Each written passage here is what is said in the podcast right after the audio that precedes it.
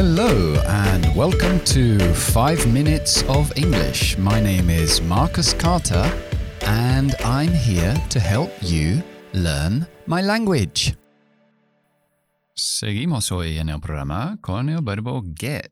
Ya hemos visto seis significados de get y vamos a seguir con tres nuevos. El primero es reach, que es alcanzar. Ya hemos visto get como arrive, que significa llegar, y de hecho podemos utilizar reach, alcanzar, como llegar. We didn't reach the station until 10 o'clock. No llegamos hasta las 10 pero también es, se utiliza para literalmente alcanzar algo. Entonces lo podemos usar también con get en ese sentido. For example, can you reach that book on the top shelf? Can you get that book on the top shelf? Puedes coger o alcanzar ese libro en el estante de arriba. Can you reach? Can you get that book. Ok, siguiente es um, un sustituto de have. Podemos utilizar get en lugar de have en la pasiva causativa que, que ya hemos visto con um, have somebody do something. Cuando alguien hace algo por nosotros, lo convencemos, lo persuadimos o lo obligamos de alguna forma. Entonces podemos decir, I had my brother repair my car.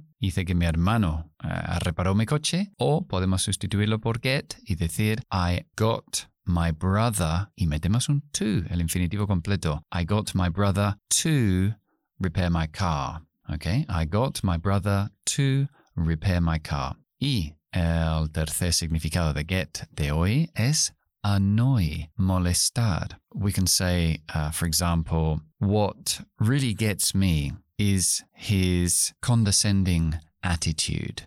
He usado la frase extendida para empezar la cleft sentence que le hemos visto en otro podcast, es decir, lo que realmente me molesta, what really gets me is his condescending attitude, su actitud de superioridad condescending. Ahí tienes una buena palabra también. Ok, el idioma de hoy es barking up the wrong tree, ladrando uh, en el árbol equivocado. Quiere decir que estás como buscando una solución en el sitio equivocado. For example, stop asking me if I ate your apple. You're barking up the wrong tree. Deja de preguntarme si comí yo tu manzana. Estás eh, buscando la solución en un sitio equivocado. You're barking up the wrong tree, ladrando en el árbol equivocado. Ok, eso es todo por hoy. Nos podemos ver también en Instagram como Carter School of English y ahí podemos comunicarnos, podéis hacer peticiones, eh, pedir explicaciones o algo nuevo que no hemos visto todavía que queréis ver. Y bueno, I hope you enjoyed the program and I'll see you soon. Bye bye.